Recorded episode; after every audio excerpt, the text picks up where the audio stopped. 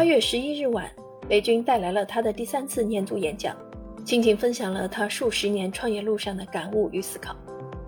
雷军直言，你所经历的挫折、失败，甚至那些看似无意义、消磨时间的事情，都将成为你最宝贵的财富。在年度演讲中，除了备受期待的新品，雷军还带来了一样特别的产品——小米创业思考，面向公众发布。这是一本小米的内部工具书，也是雷军首部商业思考的著作，包含小米的方法论以及大量的实际案例。雷军在他的首部作品中，完整的解析创办和经营小米的商业思考。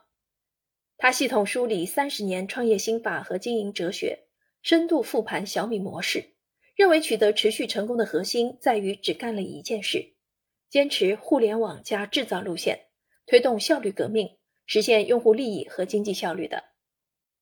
雷军在书中首度全面公开，包括三大铁律、七字诀、高效率模型、爆品模式、生态链要素等，涉及管理、投资、工作等多维度经验，为创业者和管理者提供借鉴和指导，也可以为普通人提供持续精进的头部思维。